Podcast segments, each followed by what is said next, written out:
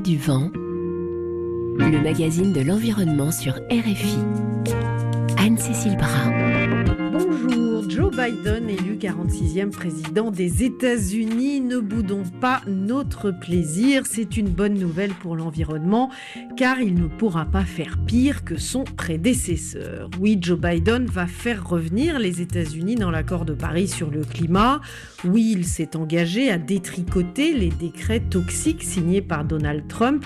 Mais quelles seront réellement les marges de manœuvre du président du pays premier producteur mondial de pétrole? Et de gaz en pleine crise sanitaire et économique. Quels vont être les nouveaux rapports avec la Chine? Nous en parlons tout de suite avec nos invités. C'est pas du vent sur RFI. Bonjour Amidahan. Bonjour. Vous êtes directrice de recherche émérite au CNRS et co-auteur avec euh, Stéphane Aïkoud de Gouverner le climat, 20 ans de négociations climatiques publié aux presses de Sciences Po. Vous êtes en ligne avec nous depuis Paris et depuis Washington, nous sommes avec euh, David Levaille. Bonjour. Bonjour.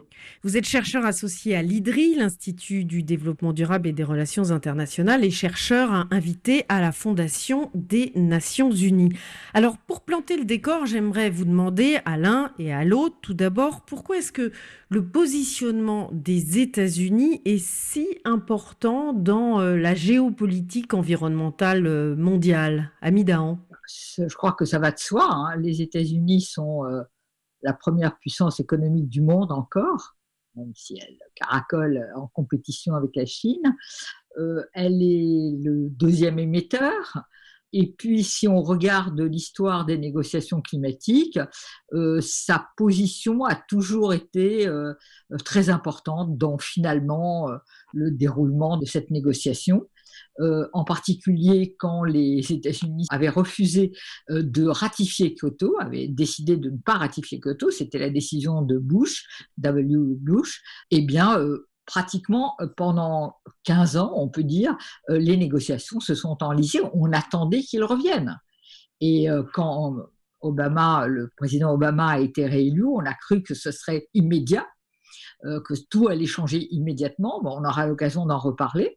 Mais finalement, même les démocrates ne sont pas revenus immédiatement. Ça a été long. Euh, et finalement, les accords de Paris Bon, évidemment, euh, c'est le point le plus important dans l'histoire de cette négociation, n'ont été rendus possibles que par un changement de cadre de cette négociation, où les États-Unis ont accepté, finalement, ont imposé, plus qu'accepté, une démarche différente, volontariste des pays, c'est-à-dire chacun dit ce qu'il peut faire, et puis finalement on vérifie pas trop, ou on vérifie quand on peut. Euh, bon, voilà, c'est ça. Et alors que au départ, c'était pas ça l'idée. Donc c'est vraiment très important. Oui. David Levaille. Oui, mais je, crois qu'il est clair que euh, quand on a une négociation euh, multilatérale pour essayer de résoudre collectivement un problème global qui ne peut être résolu collectivement que par la coopération et qui manque un acteur, parce qu'il manquait un pays des Nations Unies, qui sont les États-Unis, et que cet acteur est un acteur de taille, euh, non seulement par sa propre capacité à jouer un rôle, que ce soit un rôle euh, économique, financier, industriel, etc., mais aussi par le pouvoir de nuisance qu'il donne ensuite aux autres pays qui n'étaient pas parfaitement euh, alignés derrière lui et, dans le rang.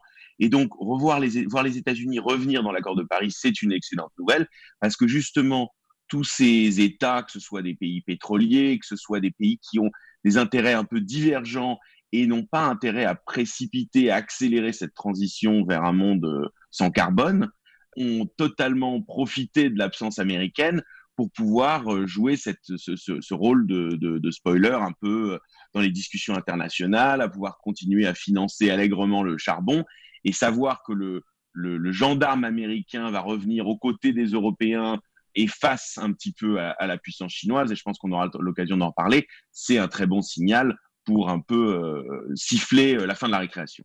Un point, c'est que malgré tout, il y a quelque chose dont il faut, enfin, dont il faut signaler le danger, c'est que on se réjouit bien sûr que voilà, euh, Biden a été élu pour plein de raisons, pas seulement environnementales évidemment, et aussi qu'il va essayer de réintégrer les accords de Paris dès, dès qu'il sera après le 20 janvier.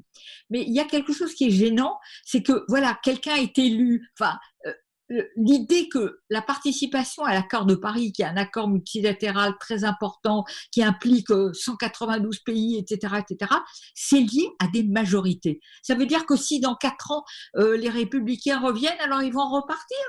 Ça, c'est un, c'est un souci très important parce que c'est, c'est c'est, c'est méprisé euh, une construction du multilatéralisme très profonde qui, implique beaucoup de procédures, beaucoup d'efforts, etc.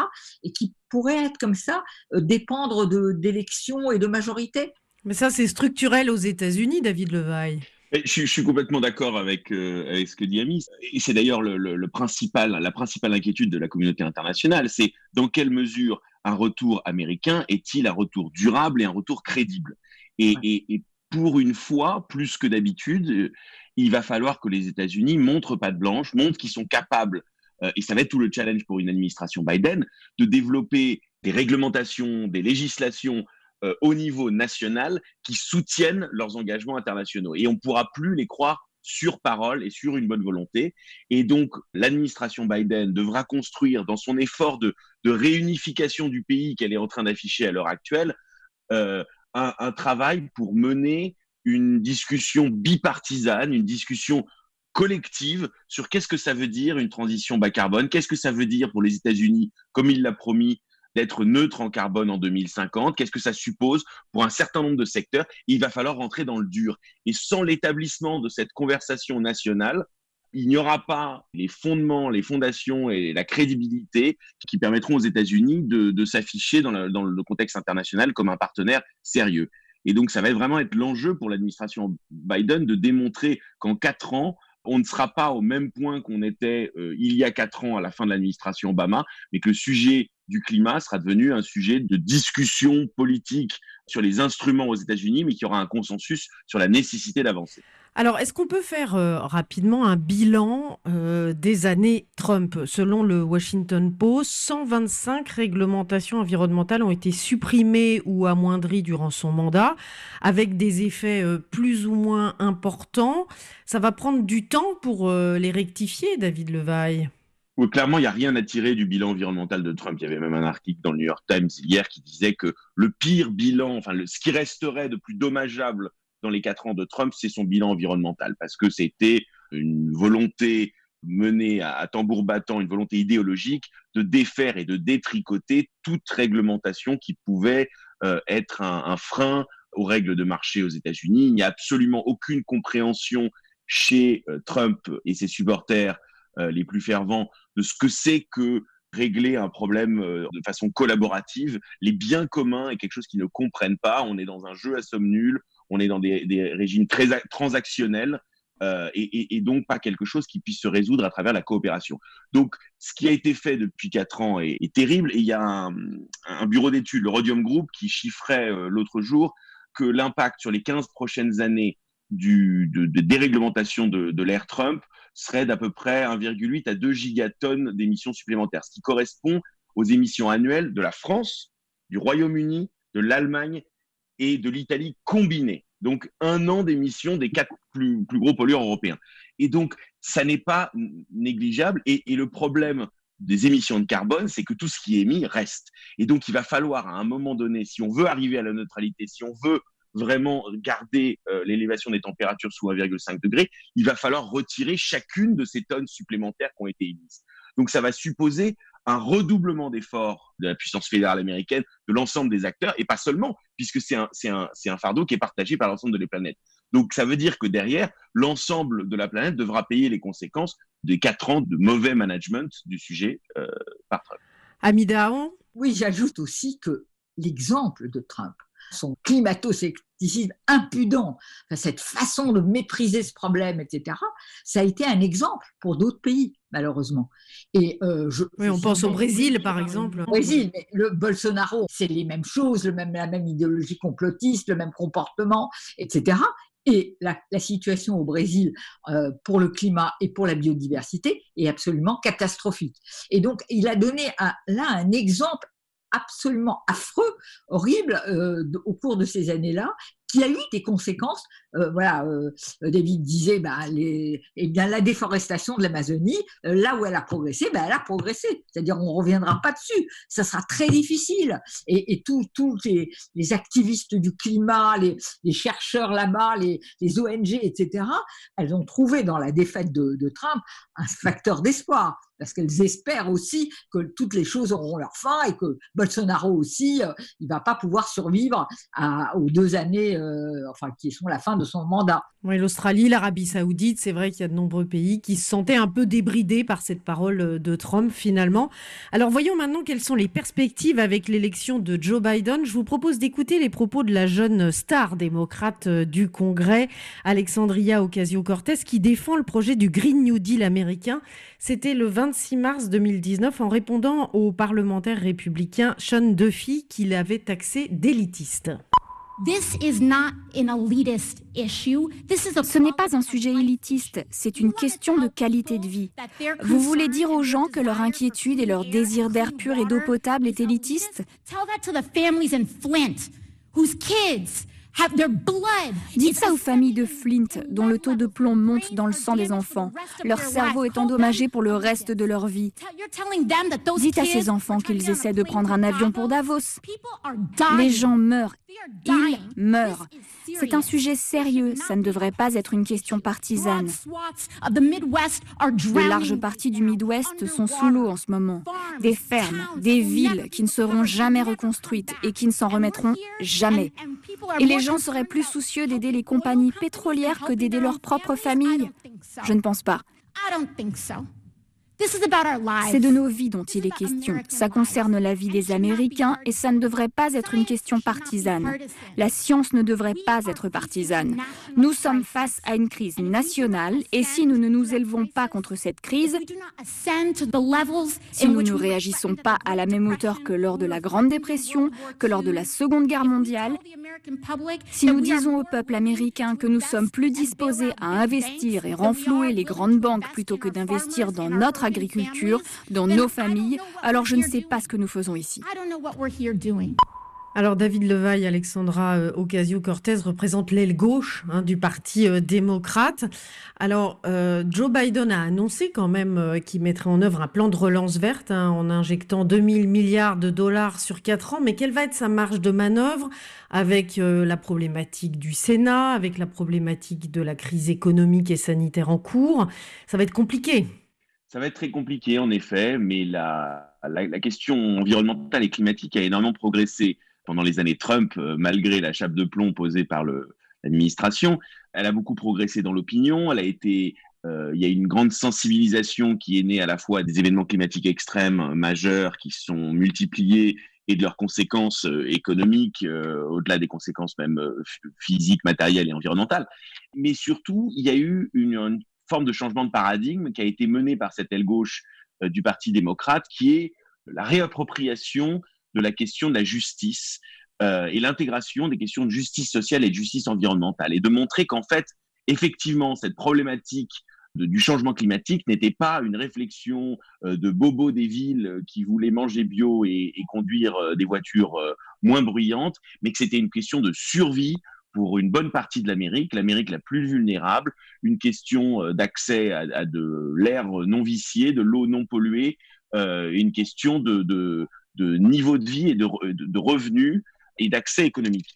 Et, donc, en, forgeant euh, le Green New Deal, cette partie de l'aile gauche a, réintégré la question climatique au cœur de euh, la plateforme démocrate. Et c'est pour ça que pendant toute la campagne des primaires, il y a eu vraiment une compétition très constructive entre les différents candidats démocrates, qui étaient très nombreux, rappelez-vous, il y en avait près qu'une vingtaine au début, qui ont fait de la question climatique une question transversale de leur programme. Et donc Joe Biden s'est retrouvé euh, quand il a été euh, euh, choisi comme, comme le candidat, porteur de ces espoirs-là et a intégré à travers sa, commission d'unité des démocrates la question de la justice environnementale comme la principale question qui va être transversale dans son mandat. Donc après, le, le problème, c'est dans quelle mesure il peut réaliser ces choses-là. Et évidemment, pour pouvoir ancrer ces transformations dans des textes de loi, il a besoin d'un Congrès qui aille dans son sens. On a le sentiment pour l'instant que ça va être difficile. Le Congrès n'est pas encore décidé, ce sera fait par un vote en janvier, mais, mais a priori, ça va être compliqué pour les démocrates pour l'avoir. Il y a heureusement un bon nombre d'autres façons. C'est-à-dire que pour résumer, ils ont la majorité à la Chambre des représentants, mais au Sénat, ça va se jouer à deux voix et ça se jouera au mois de janvier avec l'élection en Géorgie. Voilà. Exactement. Et, ça, ça pourrait être une contrainte forte sur la capacité à légiférer de l'administration Biden. Mais pour la première fois, il y a une attente très forte. Euh, Fox News révélait le soir des élections, dans un sondage, que 70% des Américains sont favorables à davantage d'action climatique. 70%, donc on est au-delà des deux tiers.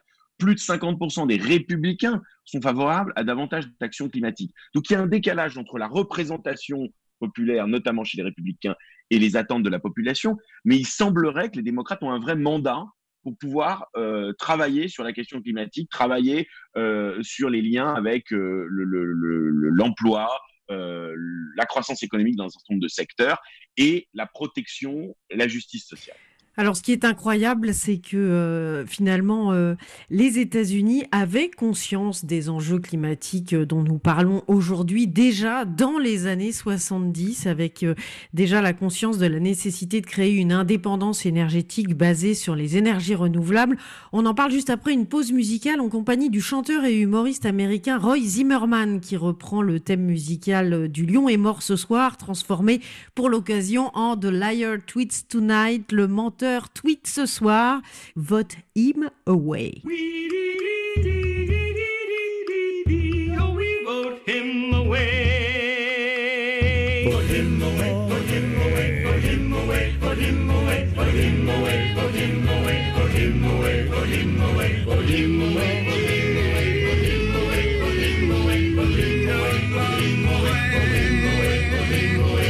In the bunker, White House bunker, the liar tweets tonight. The death toll rises and multiplies as the liar tweets tonight. Put him away, put him away, put him away, put him away, put him away, put him away, put him away, put him away, put him away, put him away, put him away, put him away, put him away, put him away, put him away, put him away. From that West Point grandstand, congratulating him for creating new jobs for the Taliban.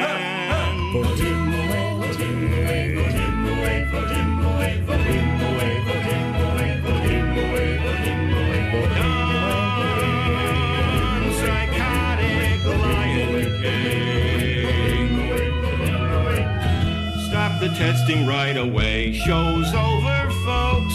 It'll vanish any day. It's a deep state hoax. Need some help? Don't look at me. You're on your own. I'm protecting Robert E. Lee and Roger Stone. In the country, the cries for justice ring through the streets tonight. But in the White House, the might is right house. The liar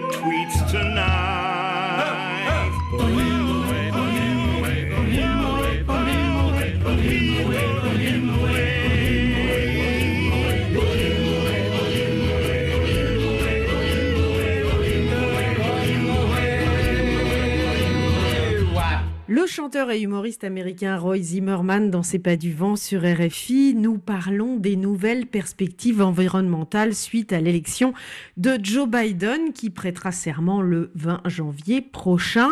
Une élection qui suscite beaucoup d'espoir, des espoirs qui ont souvent été déçus dans l'histoire, comme le raconte l'essayiste américain Nathaniel Rich dans Perdre la Terre, un livre dans lequel il explique que tout ce que nous comprenons actuellement du réchauffement climatique était déjà connu dans les années 70. oui, c'est assez euh, incroyable.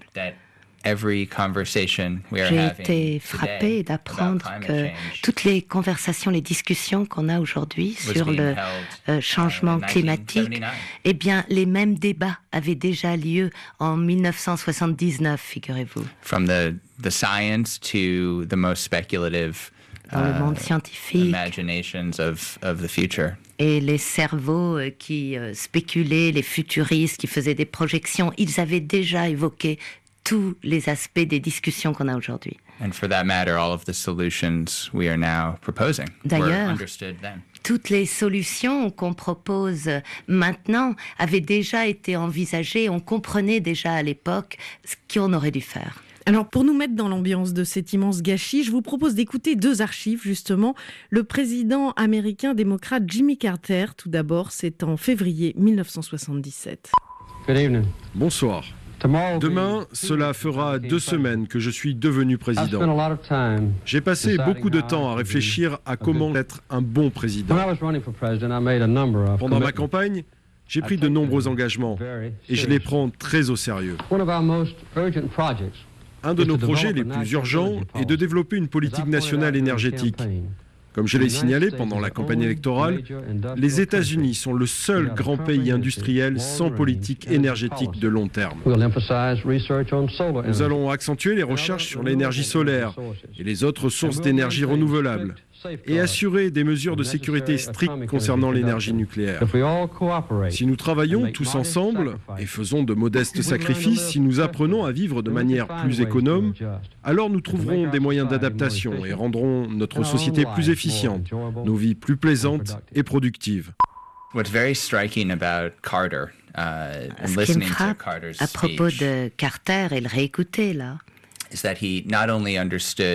is that he not only understood Uh, the issue intellectually. Non seulement il avait compris le problème sur le plan intellectuel. But he already in 1977 even was making a moral argument for global environmental en 1977, il plaidait pour la protection de l'environnement. C'était pour lui un devoir moral déjà en 77. And I think that's something that no other American president has done effectively, including Obama. Et ça, aucun euh, président américain n'a égalé cette préoccupation écologique avec Carter, même Obama. Emphasizing the moral aspect of it. Euh, euh, ce qu'avait de particulier Carter, c'est qu'il a parfaitement saisi euh, la, la question morale qui se posait autour de cet enjeu. Jimmy Carter, qui a tout de même été élu en 1977. Euh, David Levaille, je rappelle que vous êtes avec nous depuis Washington et que vous êtes chercheur associé à l'IDRI. Comment est-ce que vous réagissez à, ces propos euh, de Nathaniel Rich et, de Jimmy Carter? On croit rêver en vérité c'est sûr que c'est un peu glaçant de, faire ce constat-là. Alors, euh, juste un point sur la science. On ne savait pas évidemment tout à l'époque, et, heureusement, sinon ce serait criminel euh, de la part de générations d'hommes politiques et, de leaders. Euh, simplement, depuis, il y a énormément de travaux scientifiques qui ont eu lieu, et, on doit reconnaître l'immensité de, la production qu'a eu le, GIEC et tous les chercheurs qui y sont associés pour permettre de bien mieux comprendre les effets du changement climatique et les impacts qu'ils peuvent avoir sur euh, la santé, la biodiversité. De fait, on n'avait pas toutes ces informations-là il y a une quarantaine d'années. En revanche, ce qu'on avait déjà, c'était le sentiment qu'il y avait un danger fort qui pouvaient être posées et la nécessité de creuser, de faire des recherches, d'appliquer des principes de précaution. Et ça, ça n'a pas vraiment eu lieu. C'était le cas aux États-Unis, mais c'est le cas à la, reconnaissance intégrale de la planète se passe au début des années 90 avec le sommet de la Terre à Rio, où le problème est clairement posé, qu'on définit trois conventions, une sur le changement climatique, une sur la biodiversité et, et, et une sur la désertification. Donc, les problèmes sont cernés à l'époque, la nécessité d'une action collective est identifiée, et pourtant, et pourtant, qu'est-ce qui s'est passé depuis? Et, on regrette euh, ces années perdues. Mais je dirais que ce qui est intéressant, c'est d'essayer de comprendre pourquoi. Parce que dans le début des années 90, au sommet de la Terre, on, identifie un problème qui est le problème majeur. Moi, je m'en souviens euh, euh, étant petit, c'était le trou dans la couche d'ozone. Et le trou dans la couche d'ozone, qui a terrorisé un peu à un moment donné, au début des années 90, la population, a été réglé extrêmement rapidement. Et il a été réglé extrêmement rapidement parce que d'abord, c'était un problème simple et qui supposait la modification d'une pratique industrielle qui était assez facile à transitionner et qui suffisait de le financer. Et donc, il y avait un problème de gaz fluoré qui faisait un trou dans la couche d'ozone. On a trouvé une solution, on a substitué d'autres gaz fluorés qui ont d'autres conséquences. Mais le problème du changement climatique, c'est d'abord que à l'époque, on ne savait pas quelles étaient vraiment les alternatives. On parle d'énergie solaire, mais il y avait peu d'énergie renouvelable, on, les connaissait mal, et surtout, la complexité était telle, il fallait réinventer, et c'est d'ailleurs le même sujet aujourd'hui, l'ensemble de nos secteurs économiques, la production d'énergie, le transport, l'agriculture, et que ça, les intérêts sectoriels sont trop forts pour laisser la place à euh, des changements de politique publique. Et on continue de lutter aujourd'hui contre ces intérêts sectoriels, qui sont ceux qu'a évoqué Ami sur euh, la puissance des énergies fossiles aux États-Unis. Et c'est aussi le problème des quatre ans de Trump. Le temps perdu était le temps de corriger justement ces, défaillances sectorielles pour se retrouver sur une trajectoire euh, propice. Amida je rappelle que vous êtes directrice de recherche émérite au CNRS. Vous l'évoquiez tout à l'heure, la structure énergétique des États-Unis est très complexe et finalement on a l'impression que démocrate ou républicain, euh, est-ce que c'est ça qui change vraiment quelque chose? Permettez-moi de faire une petite remarque sur la thèse de Nathaniel. Euh, son, bon, son livre est sympathique, mais si vous voulez, ça tient comme historienne des sciences, et, ça ne tient pas la route une seconde, cette affaire. C'est-à-dire que bien sûr, il y a des gens qui ont... Il y a eu euh, Stockholm, il y a eu le rapport du Club de Rome. Bon, l'idée que d'un monde fini et, d'un gaspillage infini des ressources et, des, et des conséquences que ça a bah, ça, c'est quelque chose qui effectivement a commencé à émerger dès les années 70. Mais comme l'a rappelé David, et alors ça, ça, voudrait dire que cet immense travail scientifique du GIEC et ses rapports et cette conviction, même le rapport Charnay, qui est un rapport, je dirais, absolument charnière dans la compréhension des mécanismes du climat, il est publié en 1979 pour l'Académie des sciences américaines et il est remis au, président des États-Unis. Et voilà, on, considère que c'est un rapport qui est vraiment très, très prémonitoire au, niveau de la compréhension scientifique des questions de l'effet de serre.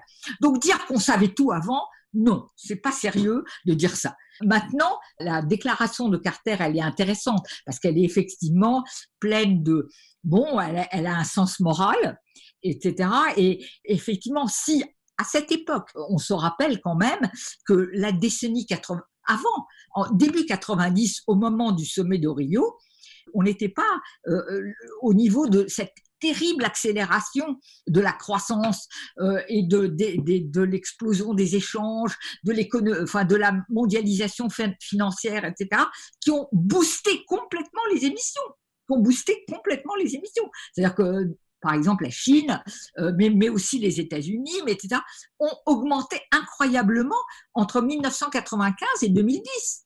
Incroyablement. Euh, donc, euh, c'est sûr que début 90, si, comme il le préconisait, on était allé vers un investissement et de la recherche dans les énergies renouvelables plutôt que les gaz de schiste, ben, on n'en serait pas là aux États-Unis. Euh, mais ce choix, comme vous venez de me le demander plus ultérieurement, euh, ce choix vers les gaz de schiste, la fracturation hydraulique, etc., finalement, c'est un choix que démocrates et républicains ont assumé euh, les deux. Ça, a commencé un tout petit peu avec Clinton, puis W. Bush, et puis Obama. Et ça, et ça, et c'est devenu une révolution énergétique mondiale que d'ailleurs nous, en Europe, on n'a pas vu au moment même. Et ensuite, les États-Unis se trouvant euh, adossés à une production énergétique incroyable, ont balancé du charbon très bon marché dans les années 2010-2020, au moment où après euh, l'accident de Fukushima, l'Allemagne, par exemple, voulait se retirer du nucléaire et elle pensait utiliser le gaz, etc. Et et voilà, et elle a rouvert le charbon, elle a réutilisé du charbon parce qu'il y en avait plein dans le marché. Donc tout ça, si vous voulez, c'est effectivement, euh, et ça nous montre quoi? Que ces choix énergétiques, ces investissements, c'est quelque chose de long terme. C'est pas des tournants qu'on prend en cinq minutes. Et donc Biden, euh, bon, maintenant il accède au pouvoir, il a quatre ans un peu difficiles euh, pour, et puis quatre ans, ça reste très court. Donc il faut vraiment mettre en, en, en branle en profondeur les choix de cette société américaine et aussi euh, le comment dire euh, le un, changement dans les processus industriels. Parce que c'est ça aussi euh, les, émissions fossiles. Ça vient des processus industriels. Si par exemple on veut développer une filière hydrogène on dit qu'on veut le faire en Europe, les Chinois veulent le faire. Est-ce que les États-Unis vont se lancer aussi? C'est quelque chose qui demande des investissements et beaucoup de voilà. Donc il suffit pas d'être de gauche, un peu gauchiste ou un peu ceci. Il faut savoir de façon profonde vers quoi on veut aller. Peut-être faut-il miser sur euh, l'action de la société civile américaine. Les États, les villes, les entreprises ont permis, euh, selon l'initiative America's Pledge, de parcourir une bonne partie du chemin, malgré tout, euh, sous l'administration Trump. Je vous propose d'écouter Bill Peduto. C'est le maire de Pittsburgh, l'ancienne ville de l'acier américain, située dans le nord-est du pays, en Pennsylvanie. Avec ses 12 millions d'habitants, elle a réussi une forme de transition. Sur le plan personnel, je connais bien les sacrifices consentis par euh, la population de Pittsburgh. Les gens ont vu leurs proches, leurs amis partir de Pittsburgh parce qu'il n'y avait pas plus d'emplois. Euh, et vous savez, cette transition d'une industrie lourde au secteur euh, de la science, au secteur médical, au secteur de la technologie, eh bien, ça ne s'est pas fait du jour au lendemain. Il a fallu l'engagement de toute la population de Pittsburgh. Lorsque le président a fait cette déclaration, il y avait 61 villes américaines qui s'étaient déclarées comme étant des villes du climat partout aux États-Unis et qui avaient dit nous allons respecter l'accord de Paris. Aujourd'hui, il y a 407 villes de ce type. Alors ce sont des villes qui ont des maires démocrates, qui ont des maires républicains, mais surtout qui ont des maires pragmatiques, qui comprennent bien le rôle vital euh, que euh, doivent jouer les États-Unis pour prendre soin de la planète. Et ma présence ici, c'est aussi le signe de l'engagement d'une ville comme Pittsburgh, dont euh, l'économie reposait sur les combustibles fossiles, dont l'économie reposait sur le charbon. Et si nous avons pu euh, changer, évoluer une ville comme la nôtre, eh bien, euh, cela montre que ça peut être facile aussi pour d'autres villes d'évoluer dans le même sens. David Levaille, la, ville de Pittsburgh est souvent citée comme un exemple de transition euh, réussie. Et c'est vrai que sous l'ère Trump, en, riposte, j'ai envie de dire, il y a beaucoup de réseaux qui se sont organisés aux États-Unis, des réseaux de villes, des réseaux d'entreprises, des réseaux de citoyens, des États aussi qui se sont mobilisés. Oui, face à l'unilatéralisme et la position euh, libertarienne de Trump euh, refusant, refusant en gros d'endosser le problème, d'endosser la responsabilité qui était la sienne en tant que chef d'État, en tant que, chef de gouvernement, de dire on a un problème qui est celui euh, de la montée des émissions, on a un rôle à jouer puisque les États-Unis sont un des principaux responsables dans les émissions planétaires, et il s'en est complètement lavé les mains, il s'en est dédouané. Et donc il a fallu euh, que d'autres acteurs, publics et privés, prennent le problème à bras le corps et disent ben non, nous on va pas se laver les mains de cette responsabilité, il faut qu'on l'endosse, il faut qu'on trouve un moyen euh, de, de, limiter les émissions de, de CO2 des États-Unis et de progressivement transformer la manière dont on consomme, dont on produit, dont on vit, euh, afin qu'on puisse endiguer ces, ces, émissions dans le futur. Vous avez cité euh, America's Pledge, moi je citerai une autre coalition qui s'est montée, mais en, en, parallèle, qui fait partie, c'est We Are Still In, c'est-à-dire c'est une coalition de 25 États américains, donc on parle de la moitié du territoire, 55% euh, de la population et 55% de la richesse nationale. Donc vous avez la moitié de l'Amérique qui a réagi euh, et qui est de façon bipartisane, hein, c'est-à-dire qu'on a autant de républicains que de démocrates, enfin pas autant, mais on a des républicains et des démocrates. Et, ce groupe de gouverneurs a décidé, le jour de, la sortie de l'accord de Paris de Donald Trump, de dire non seulement nous, nous restons tenus par les engagements qu'a pris euh, l'administration Obama sur l'accord de Paris, et donc on va mettre en œuvre sur nos territoires euh, grâce à l'aide d'un certain nombre de partenaires publics comme privés, ces engagements-là afin de réduire nos émissions. Et, donc, euh, c'est pour ça qu'aujourd'hui, euh, Trump peut décemment aller à la tribune des Nations Unies et expliquer qu'il n'y a pas besoin de s'occuper du changement climatique ni de la réduction des émissions, puisqu'elles diminueront d'elles-mêmes. D'ailleurs, les États-Unis ont plus réduit leurs émissions que jamais auparavant. Et c'est vrai, mais c'est pas grâce à lui, c'est malgré lui.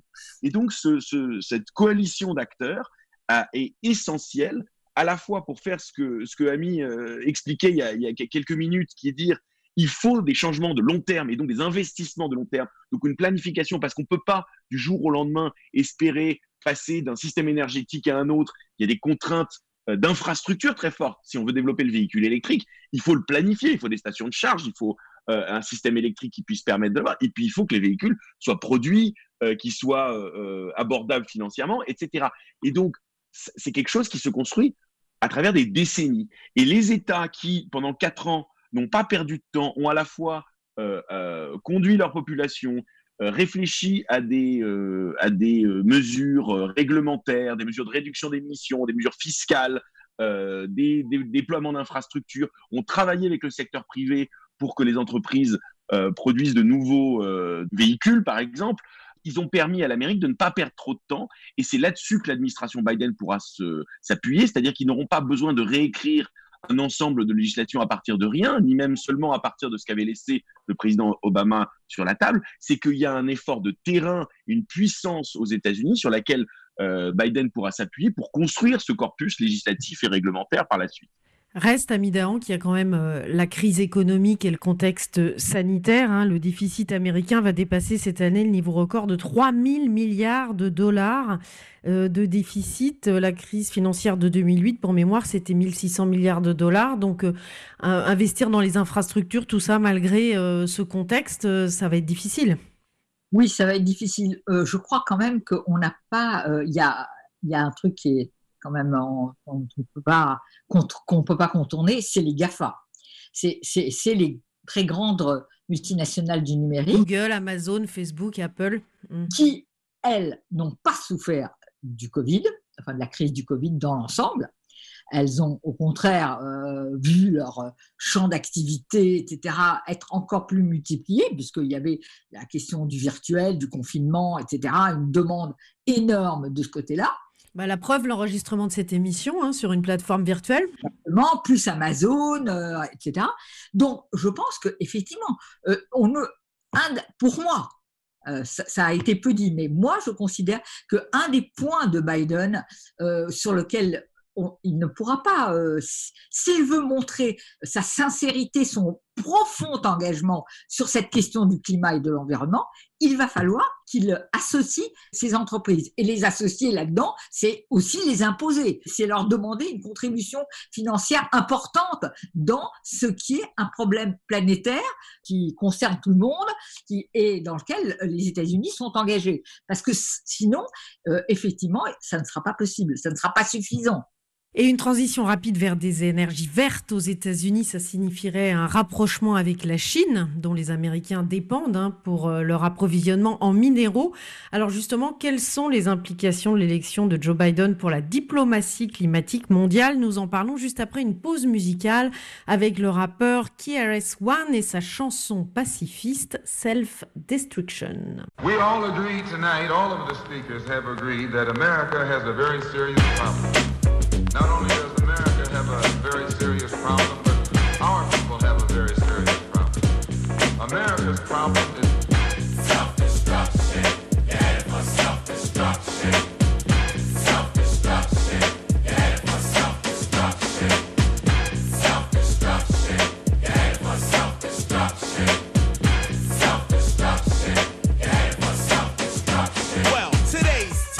self-destruction. It really audience bugging. It's one or two suckers, ignorant brothers, trying to rob and steal from one another. You get caught in the mid. So to crush that stereotype, here's what we did. We got ourselves together so that you could unite and fight for what's right. Not negative cause. The way we live is positive. We don't kill our relatives. Pop, pop, pop, when it's shot, who's to blame? Headlines, front page, and raps the name. MC Delight here to state the bottom line. The black on black crime was way before our time.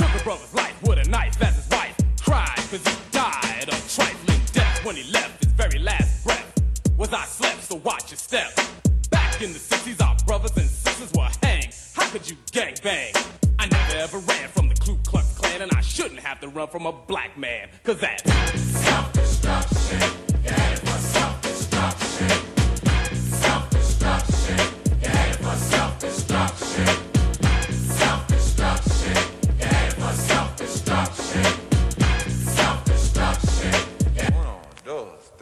cuatro. Funky fresh dressed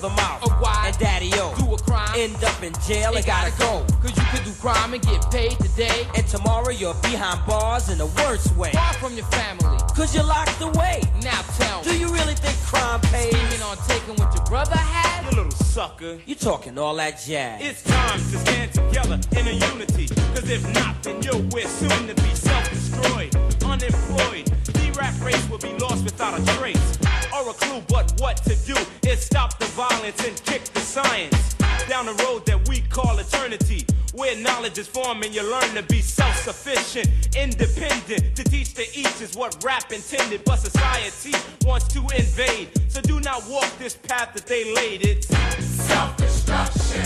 You're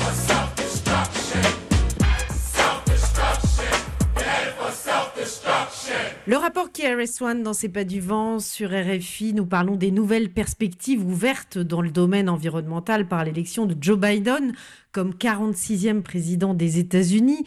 Nous sommes en compagnie à Paris de Amida Dahan, chercheuse émérite au CNRS, et à Washington de David Levaille, chercheur associé à l'IDRI. Alors nous allons voir quelles sont les implications de l'élection de Joe Biden pour la diplomatie climatique mondiale. Je vous propose d'écouter les propos de Xi Jinping, le président chinois, les propos qu'il a tenus devant l'Assemblée générale des Nations unies, c'était le 22 septembre dernier.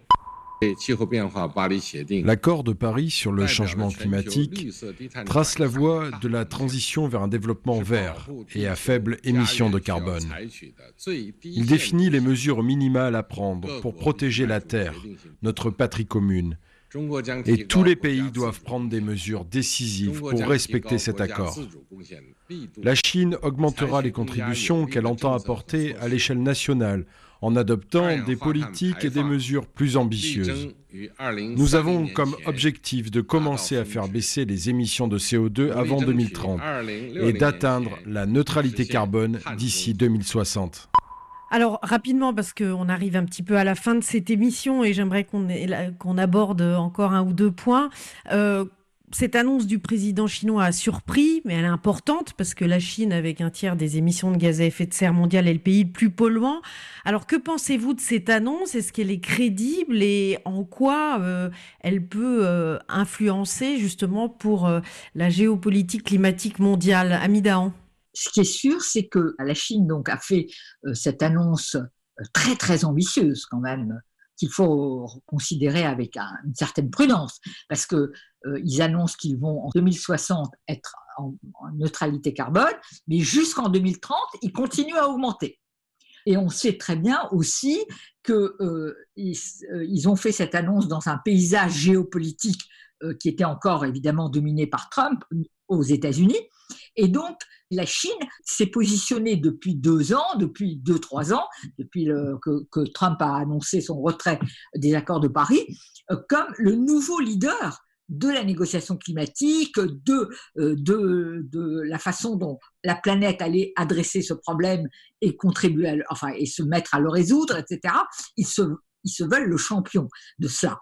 Et euh, de ce point de vue-là, c'est pas comme euh, comme les Américains, le gouvernement américain euh, qui a besoin de, de convaincre, etc. Eux, ils ont eu une position diplomatique extrêmement habile depuis des années et des années. Dans la négociation climatique, ils ont réussi à la fois à être parmi les puissances émergentes les plus importantes et devenir euh, vraiment le premier émetteur, une puissance économique énorme, industrielle énorme, etc.